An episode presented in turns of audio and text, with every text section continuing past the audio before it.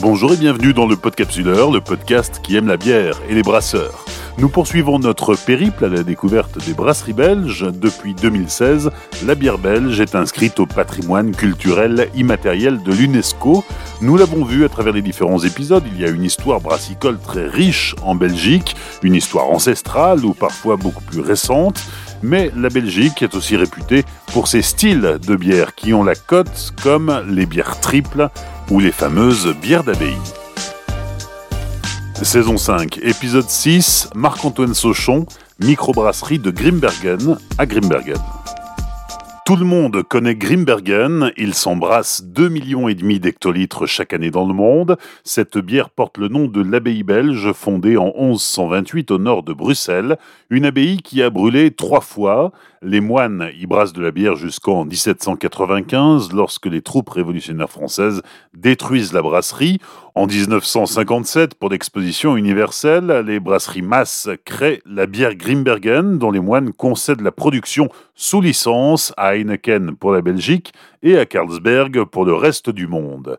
Mais 223 ans plus tard, tel le phénix qui renaît de ses cendres, les moines décident de reconstruire la brasserie de Grimbergen et de confier la production à Marc-Antoine Sauchon, qui nous accueille aujourd'hui. Bonjour, euh, je suis Marc-Antoine Sauchon, maître brasseur à Grimbergen. Marc-Antoine Grimbergen, avant d'être une bière connue dans le monde entier, c'est d'abord euh, une ville du Brabant flamand, à 13 km au nord de Bruxelles, et c'est aussi une, abbaye, une vieille abbaye, dont la construction date de 1128. Oui, exactement. En fait, euh, la première construction date de 1128, mais elle a été détruite trois fois par les flammes au cours des siècles, au cours de neuf siècles. Et la dernière activité brassicole qu'on on se souvient, euh, date d'avant la Révolution française, donc 1798. Euh, oui, parce qu'à l'époque, les, moines étaient brasseurs. Exactement, il y avait déjà une, tradition du brassage, essentiellement pour pouvoir euh, donner un breuvage bon et sain aux, personnes de la ville, parce qu'on savait bien qu'à l'époque, l'eau était un petit peu pleine de bactéries, on avait des problèmes de dysenterie et autres, et donc la bière permettait de, purifier les boissons de cette manière. Ouais. Quelle est l'histoire de, cette bière de l'abbaye de Grimbergen et comment elle s'est euh, euh, inscrite dans l'histoire? Depuis 1128, euh, on fait de la bière à Grimbergen. Il y a toujours eu cette tradition du brassage. Cependant, elle s'est arrêtée en 1798 lorsque la Révolution française a mis à mal tous les biens du clergé. donc là, on a arrêté toute activité brassicole jusqu'à 1958. Là où le brasseur Mass euh, donc de la brasserie euh, Alkenmas, est venu proposer à l'abbé de Grimbergen de l'époque de venir faire une bière pour l'Expo universelle de Bruxelles. Celle qui est bien connue pour avoir fait l'Atomium, par exemple. Euh, et c'est là qu'on a développé la Grimbergen double qui était prévue normalement pour une seule année, le temps de l'exposition universelle. Et en fait, ça a été bah, un gros succès. Et donc, ils ont créé un contrat de faire une bière d'abbaye, donc sous licence avec masse, pour pouvoir développer cette bière un peu plus et au cours des années. Et aujourd'hui, ben, comme tu l'as dit, c'est reconnu et connu euh, dans le monde entier. C'est quoi une bière sous licence? Alors en fait, euh, une bière d'abbaye, c'est ce qu'on appelle ouais, une bière sous licence pour euh, un petit peu grossir le trait, on va dire. Il y a trois facteurs qui sont importants. Le premier, c'est d'avoir une relation avec l'abbaye. Donc comme nous, on peut avoir, nous sommes brasseurs, quand je dis nous, je parle de Carlsberg ou de Mass, euh, pour pouvoir faire cette bière.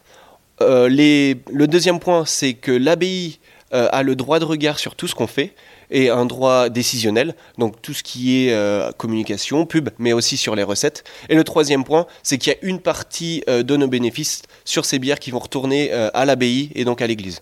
En 1958, l'activité brassicole redémarre, mais on est encore bien loin de 2020 et la microbrasserie Grimbergen qui nous intéresse aujourd'hui. Oui, en effet. Donc en 1958, en fait, la bière est brassée dans de plus grosses brasseries, euh, Mass, mais aussi euh, Cronenbourg en France. Euh, et en 2000, alors aujourd'hui, ça va faire 5 ans maintenant, que Pater Carrel, un des pères de l'abbaye, a l'idée et l'envie de recréer euh, cette tradition et cet héritage de la brasserie à l'intérieur des murs de l'abbaye. Et donc, euh, nous sommes arrivés en 2020 avec le lancement de ce projet, euh, donc la création de la microbrasserie Grimbergen Abbey Brewery. Et alors, quel est le lien avec la Grimbergen que tout le monde connaît, mais qui est produite par des industriels? Alors l'idée ici, c'est d'avoir une plus petite unité de production. C'est pour ça qu'on parle de microbrasserie. On a une capacité de 10 000 hectolitres à l'année avec une salle à brasser de 30 hectos et euh, une cuverie de 12 fois 60 euh, hectolitres. Et l'idée, c'est d'être très flexible. Là, on peut ne plus trop l'être dans les brasseries industrielles. Par flexibilité, je m'entends en disant qu'ici, c'est un laboratoire. On n'a pas de limite dans la création. On va bien sûr puiser nos idées euh, dans la tradition et l'héritage du paysage brassicole belge, mais on va amener des petites touches de modernité dans nos bières, en utilisant des matières premières qui viennent soit de l'hémisphère sud, de pays plus lointains, ou des techniques de brassage un petit peu euh, avant-gardistes. Tu es le maître brasseur de cette euh, nouvelle microbrasserie Grimbergen, tout jeune, hein, tu as 28 ans, mais déjà une belle expérience dans, l'art du brassage, puisque ta, ta première bière, tu l'as brassée dans ta cuisine quand tu avais 16 ans. Ouais, même pas dans la cuisine parce que ma mère euh, me l'interdisait. Donc c'était plutôt dans le garage, ouais. C'était un peu rock'n'roll. Le goût n'y était pas vraiment, mais j'ai vraiment trouvé une passion dans, dans tout le process. Euh, c'est là que j'ai choisi de, de, faire ma formation en agroalimentaire, euh, donc à l'ESA d'Angers, qui est une école d'ingénieurs. Euh, mais je me suis très vite rendu compte que l'agroalimentaire, c'était pas tout à fait pour moi. Euh, la charlotte sur la tête, la blouse et compagnie. Je me suis plutôt tourné très rapidement vers la viticulture. On était dans l'Anjou, du côté d'Angers. Euh, et donc, j'ai trouvé beaucoup de ponts et de relations entre le process brassicole et le process de viticulture et d'œnologie. Et donc mon diplôme est un, un diplôme d'ingénieur en viticulture et œnologie, mais tous mes stages et toute ma formation, je l'ai faite dans la bière dans des grosses brasseries comme Cronenbourg en Alsace, mais aussi comme des craft brasseries euh, en Australie par exemple. Là, j'ai beaucoup appris. À la suite de ça, je suis parti pendant trois ans au Danemark, à la maison mère, donc euh, Carlsberg à Copenhague, où là j'ai beaucoup appris auprès des, grands maîtres brasseurs euh, de, Carlsberg. et c'est là aussi où j'ai passé donc ma spécialisation, mon diplôme de maître brasseur à la Scandinavian School of Brewing.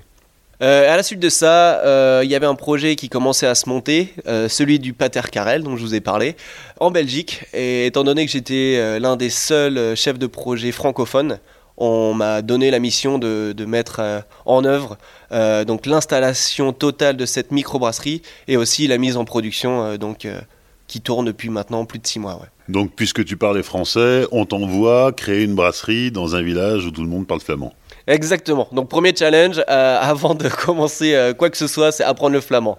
Euh, ce qui n'est pas facile quand on est français. Mais ça aide aussi beaucoup quand les, on va dire, les voisins voient qu'on fait l'effort d'apprendre la langue du, milieu. Aujourd'hui, la microbrasserie Grimbergen, c'est une goutte d'eau dans ce que représente Grimbergen à l'échelle mondiale, puisque c'est 2 millions d'hectos par an, et ici on produit quoi? 0,5% Ouais, exactement. C'est une goutte d'eau mais c'est aussi, euh, je voudrais revenir sur l'idée du laboratoire.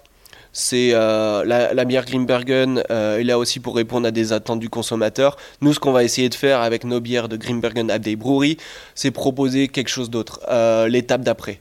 Innover, ne pas avoir de limites, et même si on est une goutte d'eau dans l'océan, on espère avoir une belle vague derrière qui va suivre sur les retombées qu'on puisse avoir. Innover, ça veut dire aussi euh, ne pas renier euh, euh, les origines de cette bière et, la tradition qui la précède. c'est une sorte de pont entre l'histoire, l'histoire de l'abbaye, l'histoire de la brasserie de Grimbergen et la modernité, de la consommation d'aujourd'hui. Oui, exactement. Et en plus, ben, moi je suis français, j'arrive maître brasseur français en Belgique, on part du mauvais pied, on va dire. Mais j'ai beaucoup, beaucoup de respect pour le paysage brassicole belge. Je pense qu'il y a énormément à faire euh, déjà dans ce territoire.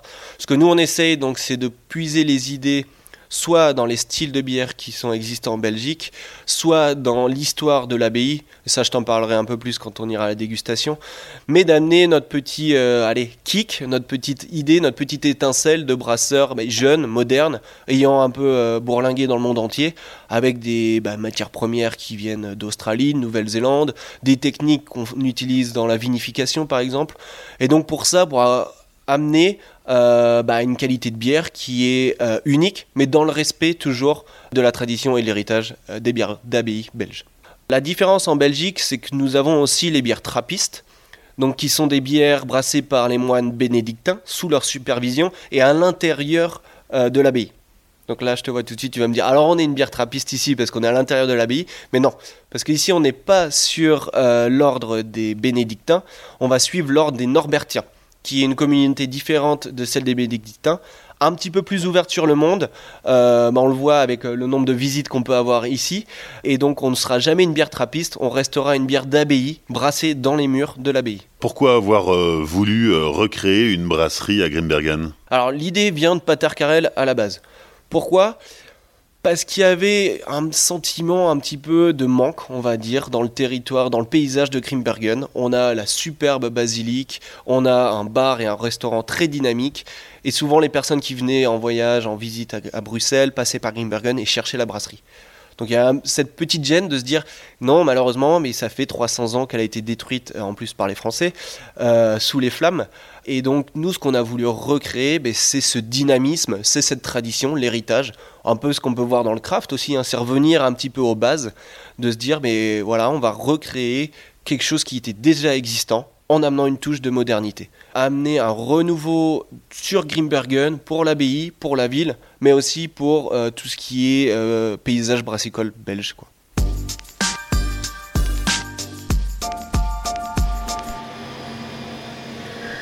Marc-Antoine, nous nous retrouvons dans la brasserie, au pied des silos à malt. Donc des silos à malt qui sont assez conséquents, comme tu peux le voir pour euh, une microbrasserie. L'idée, ça a toujours été de respecter aussi l'activité de l'abbaye et du centre-bourg euh, de Grimbergen. Donc ce qu'on a voulu, c'est d'avoir la, meilleure façon de stocker, la plus, grande capacité de stocker nos maltes pour éviter un va-et-vient permanent euh, de, camions. Donc on est livré avec des camions euh, pulsés de maltes de 24 tonnes chacun ce qui nous permet de tenir à peu près deux mois de brassage euh, tranquille avec euh, le stock qu'on peut avoir dans nos silos. La particularité de ces silos, c'est qu'ils sont en toile. Je pense pas que ce soit une nouvelle technologie, mais c'est assez nouveau dans les brasseries chez Carlsberg en tout cas. C'est au niveau sécurité, c'est mieux. On n'est pas sur une zone ATEX, donc qui pourrait être explosive. Et surtout, ben, un gain de place et un gain d'installation euh, qui marche plutôt bien. Notre moulin qui est juste derrière, qui est assez basique.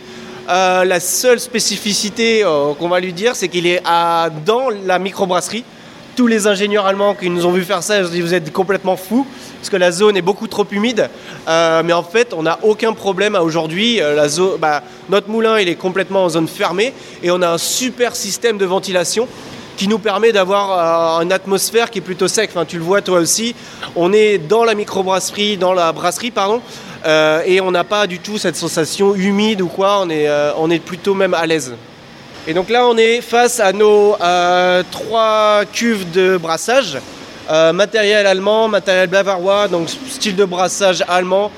Un Mashten, une cuve empâtage, une cuve filtre euh, style Lottering et une cuve ébullition qui nous sert aussi de Whirlpool.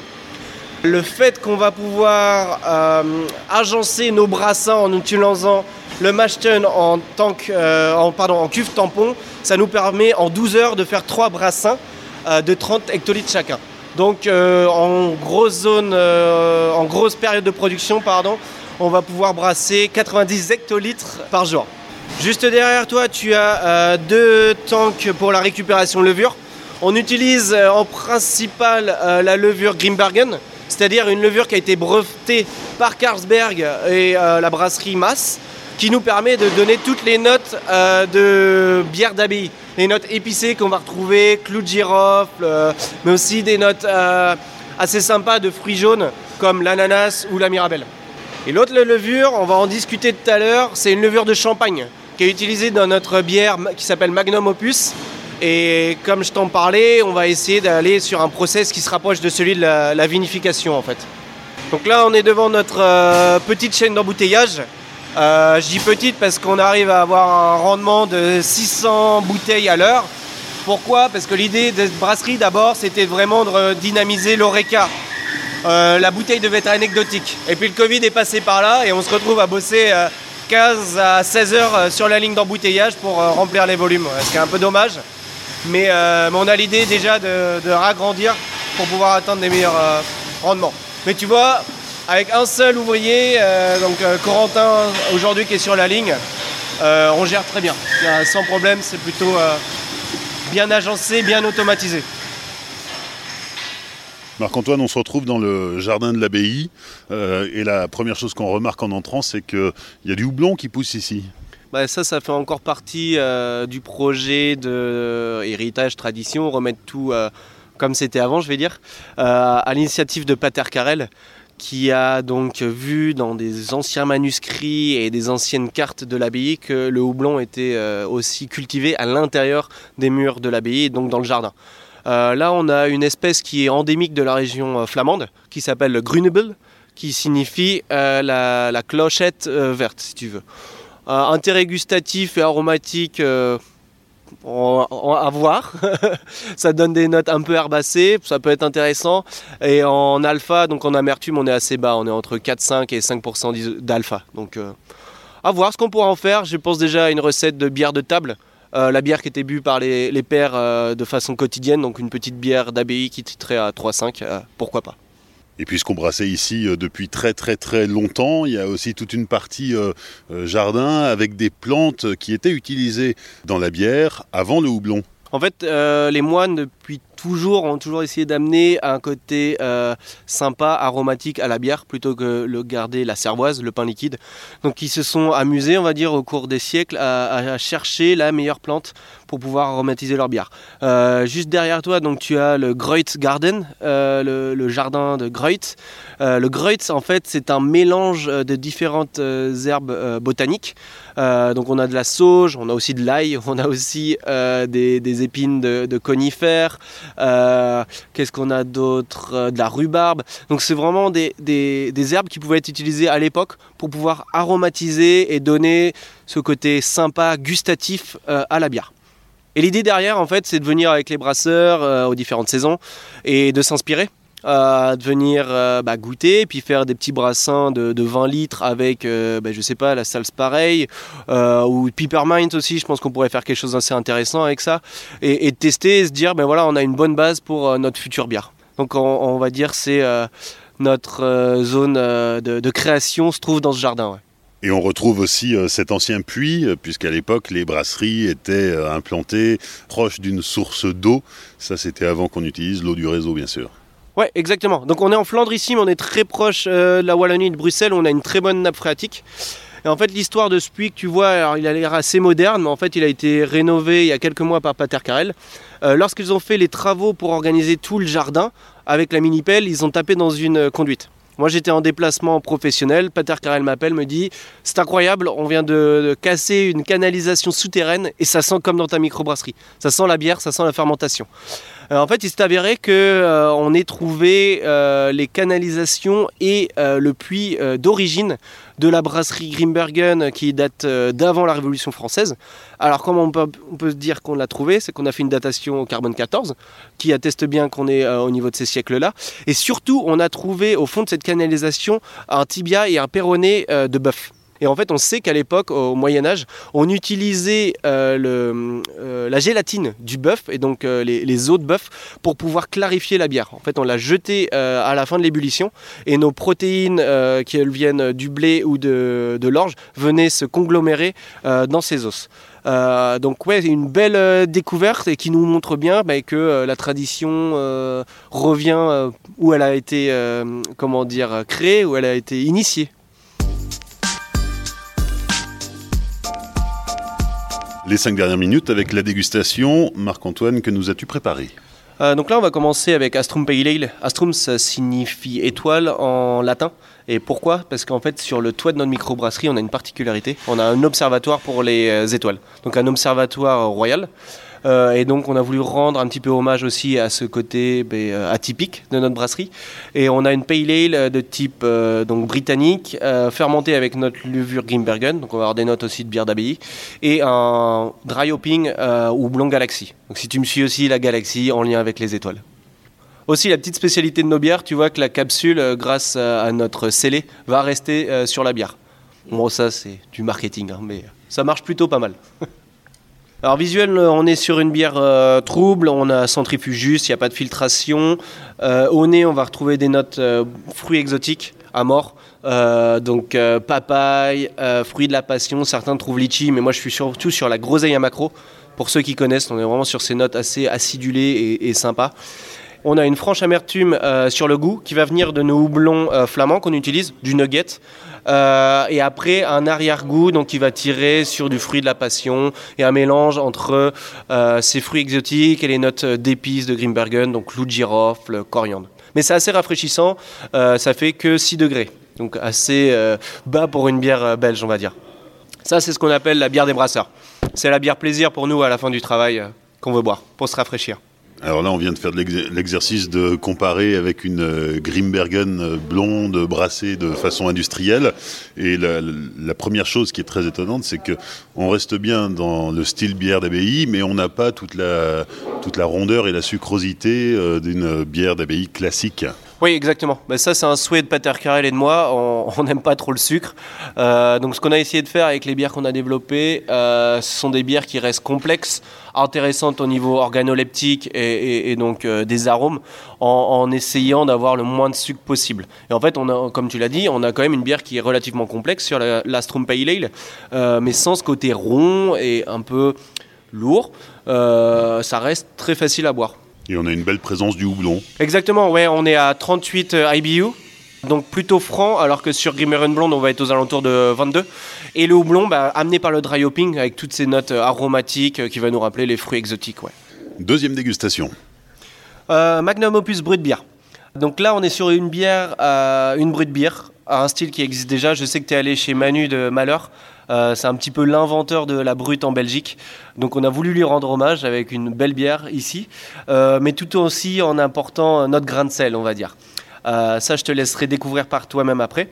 Process vraiment atypique, on va dire. On va vraiment réduire notre acidité pour avoir un pH aux alentours de 3,6. c'est assez frais, assez vif quand on va venir la boire, parce que acide. Euh, dans le process aussi de brassage, on va réduire au maximum notre amidon pour pouvoir avoir le plus possible de sucre fermenté cible. Et lors de notre fermentation, on va partir avec une première fermentation qui est la lever Grimbergen. Aux alentours de 8 plateaux, donc à la moitié de notre fermentation, on va rajouter la levure de champagne qui va, elle, dégrader jusqu'à l'atténuation totale de nos sucres tout l'amidon. Donc on est sur une bière avec zéro sucre résiduel. Ce que je te disais sur celle d'avant, on n'aime pas le sucre ici. En plus de ça, on va rajouter euh, dans le Whirlpool des houblons de Nouvelle-Zélande, le Nelson Sauvin, très bien connu des craft brewers. Pourquoi? Parce qu'il va amener des notes de Sauvignon blanc. En fait, c'est simple, ça pousse sur les mêmes terroirs que le Sauvignon blanc en Nouvelle-Zélande. Donc, on va être sur des notes de raisin blanc, euh, un petit peu vanillé, euh, je ne dirais pas jusqu'à beurrer, mais des notes qui vont rappeler celles du, Sauvignon blanc ou du Chardonnay. Donc on est sur les territoires du vin et du champagne. Voilà, je te laisse euh, déguster. Tu peux voir donc la robe, on est beaucoup plus clair, on est euh, limite sur la couleur du vin blanc, un, jaune très pâle, une petite mousse légère, une, une, grande vivacité au niveau des bulles, parce qu'aussi on va pousser un peu plus notre fermentation pour avoir plus de CO2 réduit dans notre bière. Euh, et, au goût, au nez déjà, on va avoir ces premières notes qui vont nous rappeler euh, le, vin blanc, le champagne. C'est surtout au goût, l'arrière-goût en fait euh, du fait que c'est une bière sec, donc sèche plutôt, comme un vin blanc sec. On n'a pas ce côté rond ou, ou lourd d'une bière qui peut être un peu chargée en sucre. Là, c'est très frais, très vif en bouche, et on va vraiment être sur des caractères qu'on va déterminer un peu comme vineux. Quoi. Vraiment le côté vineux, raisin blanc à peine à maturité, donc vraiment vif au niveau de l'acidité. Troisième et dernière dégustation, puisque à la microbrasserie Grimbergen, il y a pour l'instant trois recettes. Marc-Antoine, vas-y. Donc là, on va terminer euh, avec euh, Ignis Quadruple. Ignis en latin, ça signifie feu. Et donc là, on a voulu un petit peu rappeler notre histoire, l'histoire euh, de l'abbaye qui a été détruite trois fois par le feu. Et on a essayé de le traduire dans une bière. Euh, une bière bien charpentée, on a 10 degrés, euh, on est sur une quadruple, euh, donc aussi pour rendre hommage à ce qu'a pu faire la, brasserie La Trappe avec la quadruple, et en ajoutant bah, notre petite spécialité, dont je vais t'en parler tout de suite, surtout qu'on la voit direct au nez, mais en commençant par la robe. Donc on est sur une robe assez rubis, voire acajou, donc on n'est pas sur une brune, mais plutôt sur une ambrée avec des notes, des reflets assez euh, rouge. Euh, pour, oui, plutôt rousse, pardon. Et au nez, c'est une attaque assez franche. On va direct avoir des fruits assez complexes comme la banane bien mûre. Et en arrière-goût, euh, moi, ça me fait beaucoup penser à des pruneaux euh, dans l'armagnac ou dans le cognac, pour ceux qui ont eu l'occasion d'en goûter. Donc, euh, des fruits macérés avec ce côté spiritueux derrière. Par contre, quand on va venir la goûter, alors là, on a tout de suite une explosion en bouche qui va venir. déjà, on est sur une bière plus ronde, on est encore à 3 degrés plateau en fin de fermentation là-dessus. Mais surtout, on a un côté fumé qui va être apporté par le malt qu'on utilise, du malt fumé au bois de hêtre. Donc c'est assez intéressant de voir, même sans passer sur du tonneau, on a quand même un côté très boisé, euh, fumé assez intéressant qui va rappeler certains whisky euh, irlandais, euh, mais sans être trop agressif, ce qui permet d'avoir aussi une certaine facilité à boire cette bière malgré les 10 degrés. Donc attention à boire avec modération. Alors j'ai eu la chance tout à l'heure de visiter la cave de l'abbaye, ses recoins et ses, et ses cachettes. Et on a aussi vu de la bière qui vieillissait en barrique. Exactement, ouais. Bon, ça c'est un de nos futurs projets. Euh, du fait euh, de mon expérience dans le milieu du vin et de la passion de Pater Carrel euh, pour tout ce qui est vin de Bourgogne et, vin de Bordeaux, on a l'idée d'aller chercher bah, des, petites exclus en, arrivant à choper des, fûts de vin. Bon là j'en dis peut-être un petit peu trop, mais euh, on va continuer parce que je pense que c'est ça que tu es venu chercher. On va aller chercher euh, des, fermentations donc spontanées avec des levures euh, soit indigènes ou des bactéries lactiques pour aller chercher un autre milieu que Greenbergen n'a pas encore exploré à aujourd'hui et passer par du vieillissement en barrique. On pense qu'il y a un gros travail à faire là-dessus qui pourrait être hyper intéressant. On a la chance en plus de pouvoir collaborer avec des très bons domaines. Euh, dont je ne vais pas dire le nom tout de suite, mais vous le saurez très très vite, euh, qui vont nous apporter une complexité euh, à nos bières et je pense une très belle expérience gustative en tout cas. Donc là, on se rend bien compte en t'écoutant parler qu'on est bien loin de la Grimbergen de supermarché. On est sur l'étape au-dessus. Euh, je pense qu'on a une très bonne bière au départ qui permet euh, de mettre un bon pied dans les bières d'abbaye. Euh, nous, ce qu'on va offrir avec Grimbergen Abbey Brewery, c'est l'étape d'après. C'est-à-dire là, on n'a plus de limites, on n'a plus de frontières. Qu'est-ce qu'on peut essayer? On est beaucoup plus flexible.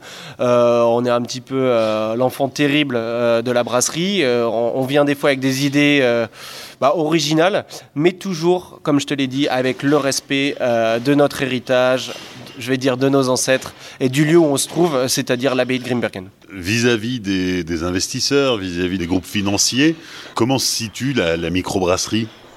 Donc la, microbrasserie Grimbergen est détenue à 100% par Carlsberg, euh, donc le, groupe brassicole danois.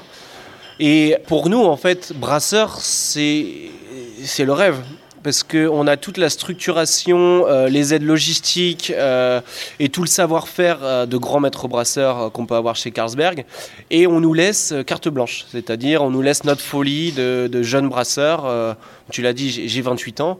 on arrive avec nos idées, avec nos projets, et puis ben, la plupart du temps, on nous laisse faire. Quoi. Et, c'est ce que je te disais aussi. J'ai l'impression d'être un peu l'acrobate sur un fil à 100 mètres de haut.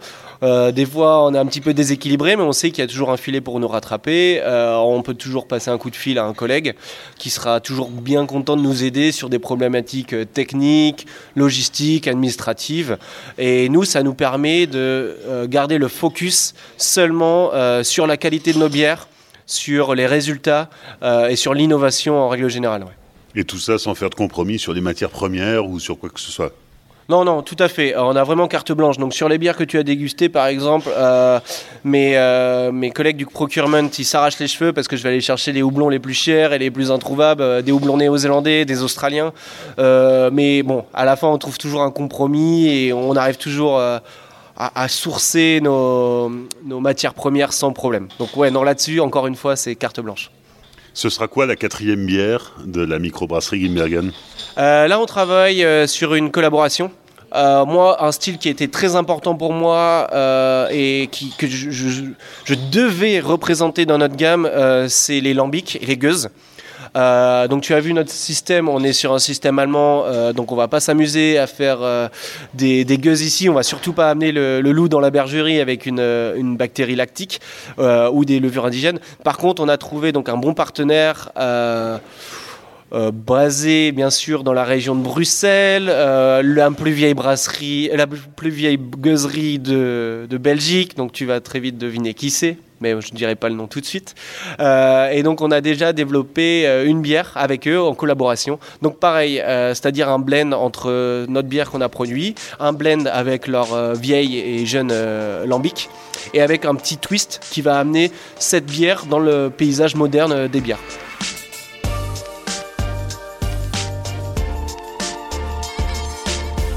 Merci à Marc-Antoine Sauchon, maître brasseur de la microbrasserie de Grimbergen, pour son accueil lors de l'enregistrement de cet épisode.